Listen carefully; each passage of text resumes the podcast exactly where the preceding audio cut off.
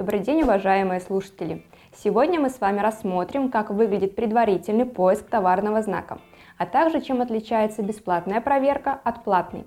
После чего предлагаю сравнить пример отчета, подготовленного нашими специалистами, с отчетом, который, на наш взгляд, не отвечает необходимым требованиям и вряд ли поможет будущим правообладателям снизить риски отказа патентного ведомства и верно принять решение в отношении регистрации товарного знака. Итак, проверка обозначения – это первый и основной шаг к успешной регистрации товарного знака и защите вашего бренда. Первый этап проверки, как правило, включает бесплатный поиск по открытым базам Роспатента.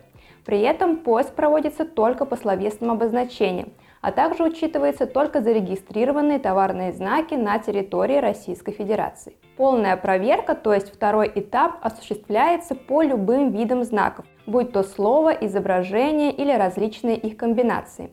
Она также позволяет провести анализ не только по зарегистрированным товарным знакам российских и иностранных правообладателей, но и по заявкам на товарные знаки. И это действительно важное уточнение, поскольку регистрация товарного знака занимает в среднем 8-10 месяцев, а максимальный срок, который установлен законодательством, 18 месяцев и 2 недели. Так как это достаточно длительный период, а ежемесячно на регистрацию Роспатент направляется не менее 7 тысяч обозначений, и возможна ситуация, когда схожее с вашим обозначением уже подано на регистрацию. Соответственно, данная заявка будет иметь более ранний приоритет, тем самым воспрепятствует регистрации обозначения в качестве товарного знака. И еще один очень важный момент – Роспатент обновляет базы каждые две с половиной недели, а это значит, что создается так называемая слепая зона. Заявки, поданные в этот период, невозможно отследить и, соответственно, учесть при анализе. Поэтому те компании, которые будут вам говорить о стопроцентной гарантии поиска и дальнейшей регистрации товарного знака, являются либо мошенниками, либо попросту пытаются получить с вас побольше денег. Ведь каждый из нас хочет быть уверен в важном для нас вопросе на все 100% а такая гарантия, скорее всего, склонит вас к оплате любой суммы за многообещанную успешную регистрацию. Итак, результатом полного поиска товарного знака становится отчет о проведенном поиске. И это своего рода правовое заключение. Рассмотрим отчет, подготовленный нашими специалистами. В первую очередь мы отмечаем, по каким базам мы проводим поиск. Поиск проводился с использованием базы данных Роспатента среди зарегистрированных товарных знаков и заявленных на регистрацию в качестве товарного знака обозначений а также среди международных регистраций знаков с указанием России. Также в отношении какого именно перечня классов МКТУ проводилась проверка. Ниже указывается основной вывод, который сделал юрист на основании поиска. В первую очередь мы делаем акцент на те обозначения, которые явным образом будут препятствовать регистрации. Таким образом, мы представляем клиенту выборку тождественных исходных до степени смешения товарных знаков и заявок. Данная выборка – это результат анализа нашими специалистами в среднем около 10 тысяч обозначений на основании сходства по различным признакам. Например, в случае со словесными обозначениями проводится анализ на сходство по графическому, звуковому и смысловому признаку. Затем на основании этой выборки мы оцениваем возможность регистрации в процентах – причем для каждого из классов МКТУ процент может быть абсолютно различным. Важный пункт – это рекомендации. Они даются на основании тех знаний, которые получены благодаря ежедневной практике регистрации товарных знаков, работы с уведомлениями экспертов Роспатента, а также применения креативного мышления.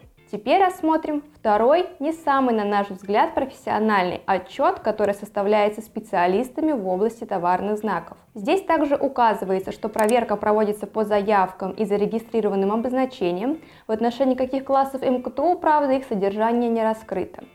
Далее мы видим, что по результатам проверки выявлены обозначения, судя по всему, по мнению составителя, в большей степени препятствующие регистрации заявленного обозначения – в качестве товарного знака.